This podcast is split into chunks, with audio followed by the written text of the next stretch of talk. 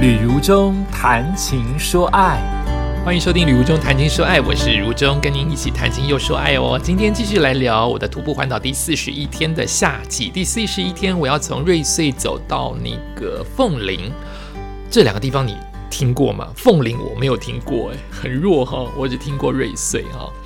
然后居然在车上就碰到了一模一样的时间的旅人啊，我们就叫他做吉安弟弟哈，吉安弟弟。然后跟我同样的呃路程，也要从瑞穗到凤林，他就住在吉安，所以他待会可以直接回家。那不一样的事情是我还在旅途当中，还有好几天，但是他已经是倒数两天了，今天是他的倒数第二天，他还是全副武装，他习惯了背包有东西，即使他的家就在旁边。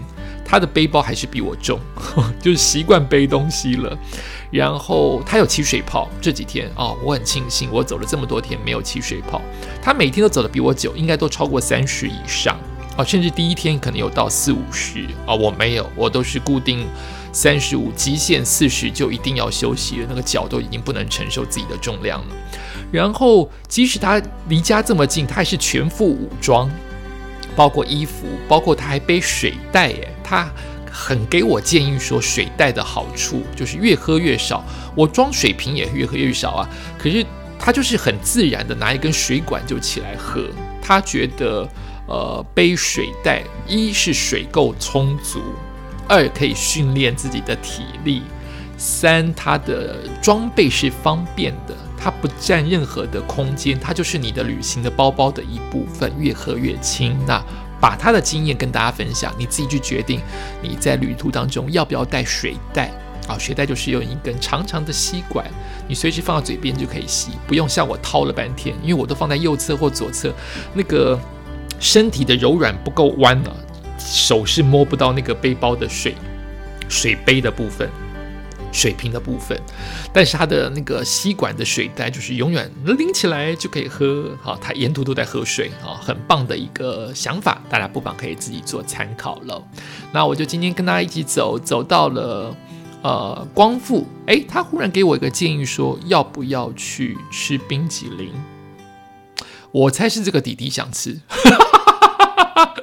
他很建议，他看那个行程，就是因为这是他家嘛。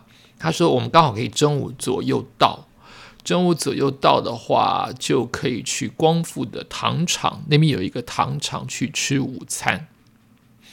呃，因为可能周边我们在吃都是便利商店了，那光复那边至少糖厂周边有一些聚集的呃店可以吃东西。那我觉得这是一个好建议。时间到。”又加上我们没有特地的绕路，光复糖厂几乎没有绕路的情况之下，就是两条路，一条台九线，一条是往光复糖厂路，但这条路几乎是平行的，没有绕太多路，所以我就答应了。如果绕很多的路，我就不会去，我会明白的说你去，我不去。好，那你要不要跟着我，就是各自每个人决定，因为这不是我的徒步方式，我不想花。呃，一两公里的路程去吃一个我不确定好不好吃，有这么这么值得去吃的东西，或是一个景点，我我的徒步就是就是日常，就是慢慢的走平常会走的路，这样就好了。所以他告诉我，就公务堂长就在旁边，我就说好啊，那我们就大概走到了十，我看我们走到几点。我们走进光复的时候是八点，哇！所以这光复好久哦，光复想好久哈。光复的沿途的路程，看到的鸡呀，看到的狗啊，都好久哦。你看我自己都乱掉了，我以为我走到光复已经中午了，没有想到光复很早就进入了，可见光复有多大哈。还有我上说过了，我们这一次的路程，因为路程的样子太相近，所以我们今天主题就是放在有一个人陪我走，以及沿途很多的狗狗哦。看到狗狗如果叫的很凶的时候，主人都会出来，那我就会跟主人打个招呼啊，因为我要拍你的狗狗，才让它一直一直叫个不停。然后沿途也有凤梨这样子的名产，虽然只看到凤梨的标志，没有看到它到底。的的，你没有吃，也没有知道，看不到甜，好，这是不晓得的。然后他告诉我一个一个你可能会昏倒的地方，但我这样讲不公平，因为每个人对于观光景点的想法不一样。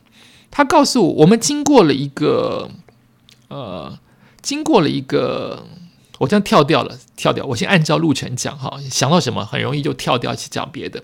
我们先经过了一个叫做大和客庄的地方，它很接近大富这一站，这个名字很棒，对不对？大富大贵耶！你家住哪里？我家住大富耶！哇，大富！如果你的名字叫大贵的话，哇，你家大富大贵耶，多棒的名字！哈，大富这边。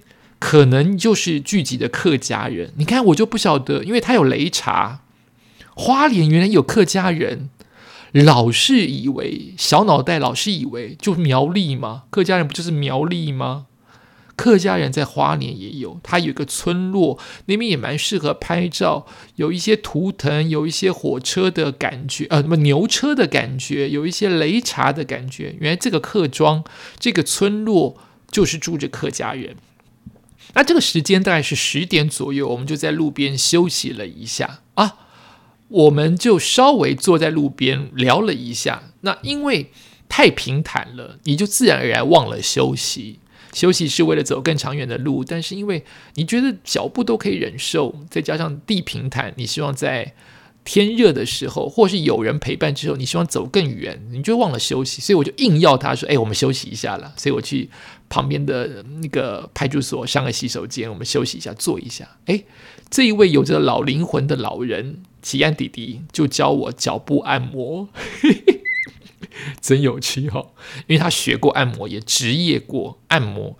如何做伸展呢？伸展最简单，就是你哪里不舒服，就在那里自然而然的按压。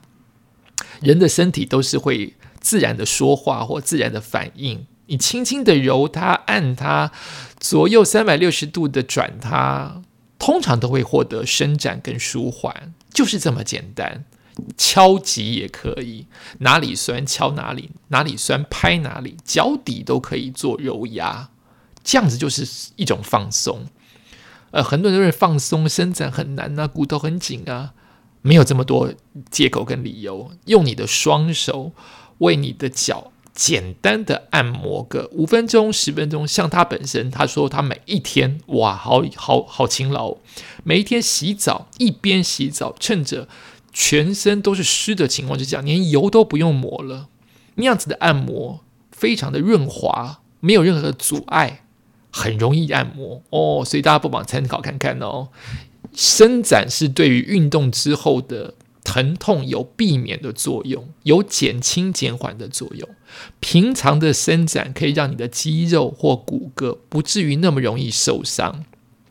对于筋肉比较柔软的人，好比同样你是跌倒，筋肉比较柔软的人，他可能比较容易自我保护。一方面是自己下意识的自我保护，他翻滚的地方，他跌倒的地方就不会是这么硬碰硬碰地板。硬碰硬，它可能就会靠比较柔软的部分，呃，化解过去，或是你不会化解过去，你也因为你的肌肉的紧绷程度比我们一般人来的松软，你碰在地上的那个、那个、那个灾害程度、受伤程度，就是不会有我们这么紧绷的人来的疼痛，你好的也比较快，所以肌肌肉的柔软度啊，是是是。判断一个人健不健康的一个重要的指标，那怎么样柔软度，并不是全人一定要去做瑜伽。你平常的时候做一些伸展操，让它有疏解开来、化开来，都是有好处的。这位弟弟就这样教我，所以我们就在路边，两个老男人就脱下了鞋子，闻着自己臭臭的脚跟袜子，用双手开始按摩。那个画面好老人哦，弟弟，我们一定要做这样的事情。我们在路边，太阳就渐渐大了，也正如他所说的，就是十点十五、十点半之后，就是烈日的情况之下，一直会到下午的十二点半左右，开始又慢慢的凉快啊。我这边碰到一个奇观，又是一件小事。我经过了大富桥，刚才不说那一站叫大富吗？大富大贵的大富吗？大富桥下面的河床全干的，一滴水都没有。已经走了第四十一天，第一次碰到一滴水都没有的河流是在花莲，可见有多干。我们一直在在在第十几天、第二十天都在说，哇，中南部枯水期，二三月枯水期，再怎么枯水都还有水草跟一点点的水流。我走到第四十一天。看到第一次全干的河床在大富桥。这不知道是什么河流，让我找找看看能不能在时间之内找到。哎，我还真的找到了耶！花莲溪，花莲溪在大富桥这一段全部干涸，完全只看到石头，肉眼在那个桥的高度看不到任何的水流，怎么这么干呐？冬天好干好干。好，然后我经过了一个地方，就是我刚才讲的延续跳掉了，在我们十点半的时候经过这个地方。我看看能不能找到，没有哎，地图上没有它的指标。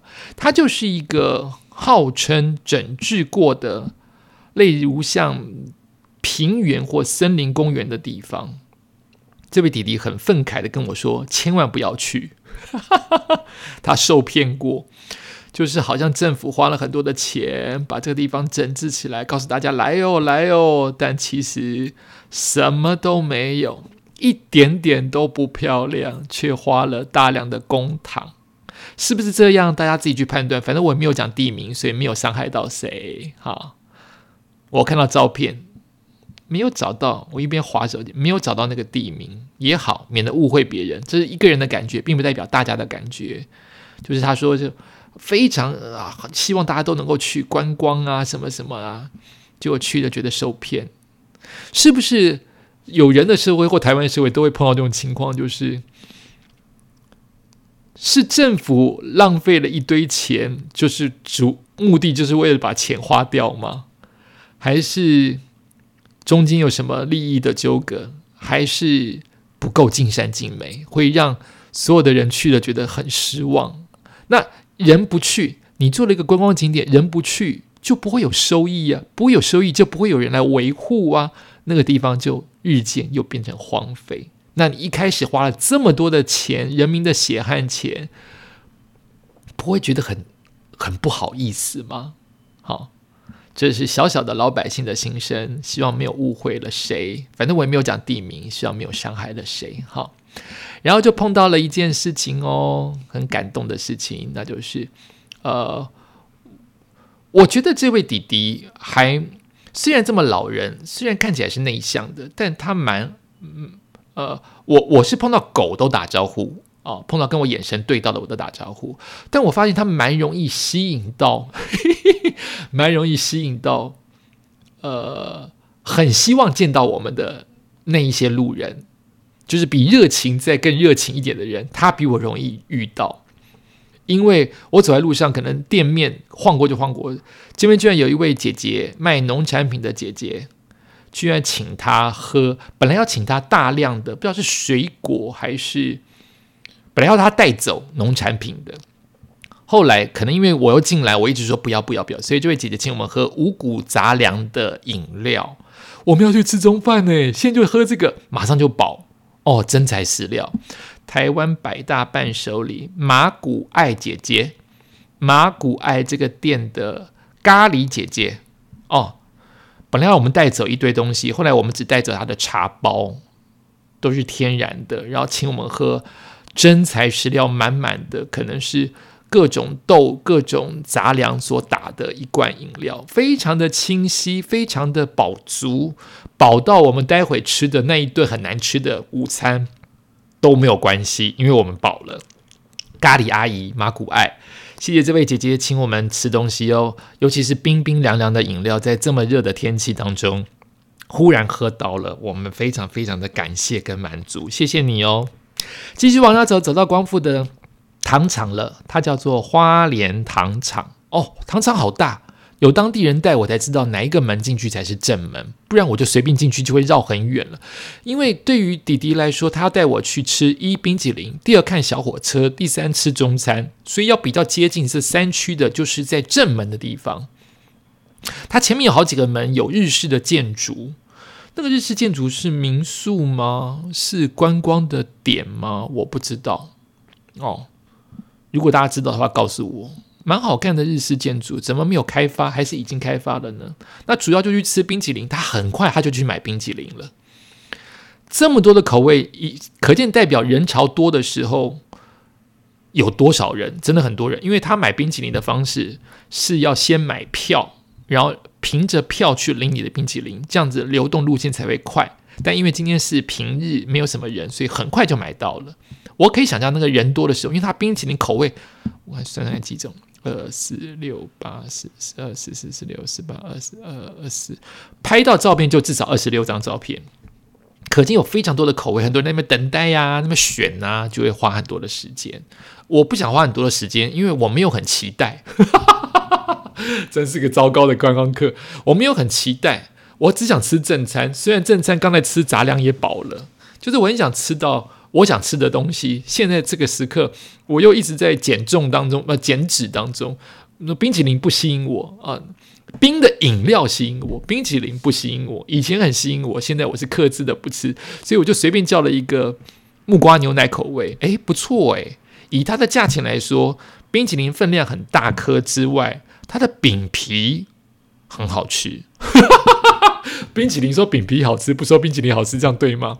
冰淇淋本身应该很多人都会觉得很赞，因为它很大一颗，一次给两球，好像我看看，一次给两球，饼皮很新鲜，很扎实啊，我就会觉得这个生意做得很实在，不是骗你的饼皮。啊，有些机器的饼皮没有味道，故意加一点甜，吃起来好像在吃空气一般。这个饼皮就是扎扎实实的厚饼干，好吃好吃。我觉得弟弟吃的比我更满意。他明明是当地人，但我觉得他来到糖厂蛮满意的。糖厂就是小朋友可以来这边骑小火车，呃，坐小火车啊。但我对我这个大人来说吸引力不大。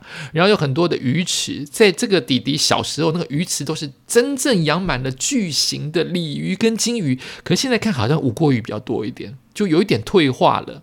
然后有喷水池，然后周边有一些店，可能因为是礼拜一，也可能是因为平日的关系，几乎都没有开，所以我们硬去吃了，真的是硬去吃了一个定时，真的普通。店家不好意思，这样讲是不是对你不好意思？但真的厨艺要加强，好，哎，这样讲真的不好意思，因为大家都是糊口饭吃，算了，我收回，当做没这件事情。还算不错啊，加油哈！希望大家都能够吃到好吃的食物，也希望你生意兴隆啦。好，然后就继续的往下走喽，吃的饱饱的往下走，其实是有一点点呃消化的作用，但因为太热了啊，也好啦。这样子消化的话，就会消耗更多的热量，就慢慢的经过了一个火车站，叫做光复车站。我发现好多人在这边下车哦。很多年轻人来光复是为什么呢？是为了糖厂吗？年轻人呢？礼拜一耶，难得看到很多的年轻人，那种穿着时髦的都市人来到光复，一定有他有很多的观光点吧？不然你为什么会在这一站下车呢？告诉我好不好？因为我只是个过客，我过去就过去，只走台九线。我也想知道光复有什么其他的地方。值得留恋，好，告诉我好吗？继续往下走，继续拍狗狗，然后看到了他们的花广场。这个广场上有很多的各式各样学童比赛的圣诞树，叫做我看这个地方叫什么地方？有很多圣诞树，应该到了晚上灯点起来，它就是你不要去期待它多了不起，它就是一个。大家同欢的一个小小的一个加油站，这个加油站的旁边，在林森林森路的加油站，这个加油站标叫什么中中油的哪一站？点不进去，点进去不晓得在哪里。好，这边有很多的呃圣诞树的布置，好几棵连续在这个地方，然后终于看到了，哎呦！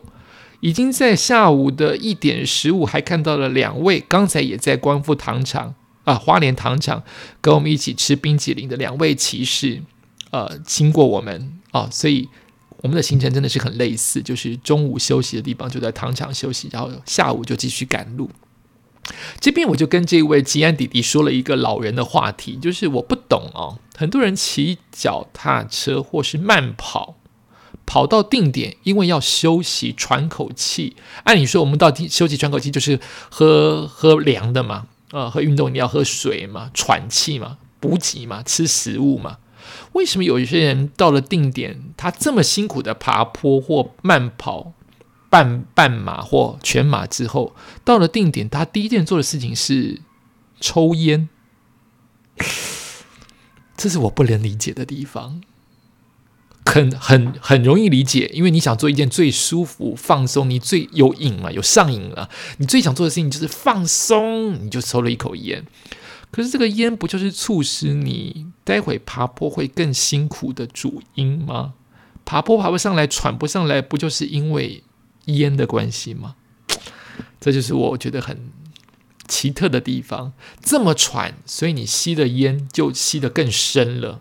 那个烟的不好的焦油尼古丁就进入到你的肺部气管更深的地方去了，这样不是本末倒置吗？人类真的很特别哈，花了很多的时间找出自己更不健康的方式。说远了，继续往下走哦，有一点点的坡度都是在桥的部分啊。这个桥我看看有没有河流啊，也是枯水，马泰安桥。马泰安溪桥代表这个溪就是马泰安溪，溪流的水也是好浅好少哦，都可以想见台风的时候他们会有多么的壮观。但此刻冬天溪流枯水哦，然后看到了牛只，看到了牛，看到了被风吹倒的稻田啊，现在还有稻田呢，没有收割的稻田都已经是冬天了哈，也看到了。路边围着准备拓宽的的路面，然后也才知道，这都是看到才晓得，不然开车你看不到这个情况。如果你要在桥面拓宽或是桥面施工的话，那些工人怎么在水中行走啊？不是每个人都带游泳圈吧？他会架一个空中的小，用线跟竹竿或是用铁杆架出一个可以通过的。呃，有点像单杠一般，那个单杠的那个握把都是游泳圈。哎，这也是我现在发现，又开始大惊小怪了。不然那些工人要怎么施工？多危险！被水冲走怎么办？所以他们就立上那个防堤，就是防护你被冲走的可能。就是从河床一直架到河中，一个一个铁杆，然后用线绑起来，中间吊上了各式各样的单杠。就是你看到那个选手，那个。奥运选手做的那个单杠一般，只是他的手环的部分运用的是游泳圈哦，这样子他们才可以避免被水冲走。这也是长知识、长见闻，看到才知道哦。好，继续往下走，哎。我我我我一直是某一个车子啊，就是 Toyota 啦，哈，Toyota、Lexus、和泰汽车是我的重要的客户跟好朋友哦，所以只要是经过他们的经销商啊，或者是什么站啊，我都会多看两眼，甚至会拍照哈。原来东部汽车在花莲，它的样子跟跟其他的地方的样子是这么的不同哦。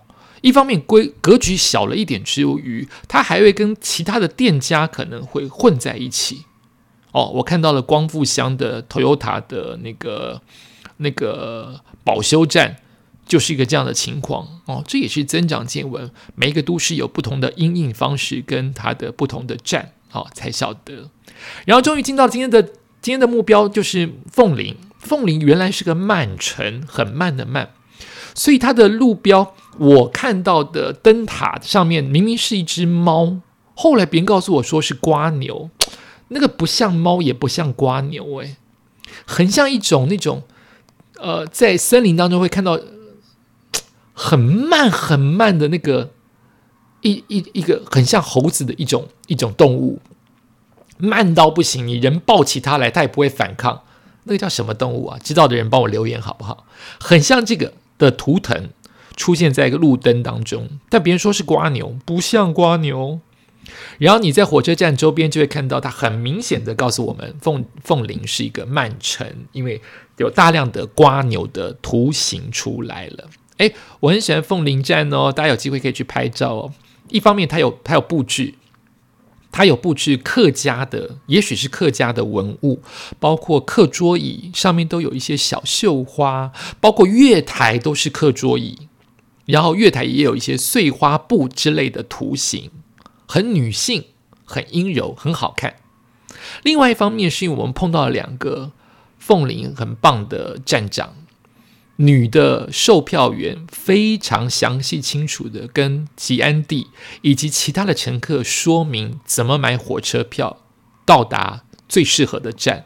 谢谢这位年轻的女生，希望你一辈子在凤林或是有更好的工作的时候，都能够保持这样子一个热心跟呃敬业的态度。因为我是因为你的关系喜欢凤林，没有想到旁边的。进站的检票员，一个高大的男生，也是年轻人，应该也是三十几岁，也非常 nice 的告诉我们第几号月台跟几分走要小心，因为车快车通过。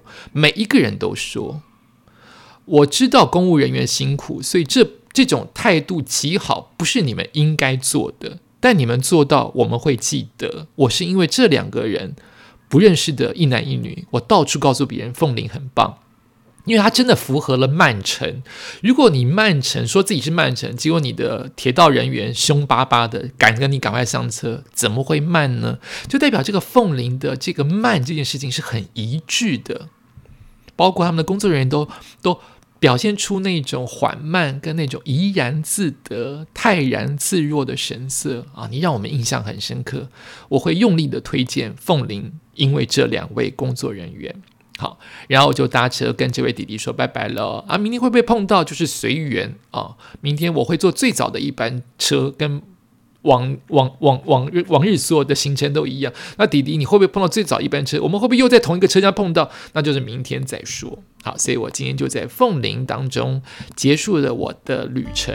但是本来都很美好的凤林，来到了花莲市，看到一个很棒的茶艺馆。那茶艺馆的。这个的装潢真是漂亮又大，可是食物实在是，哎呀，就是吃装潢，可惜了。这么漂亮的茶艺馆，却只是吃装潢，太可惜了哈。希望大家都有更多的进步的空间。这就是我的第四十一天，明天第四十二天就要回到台北了哦。又是个什么样的故事呢？请您继续锁定《旅游中谈情说爱》，我们下次再见。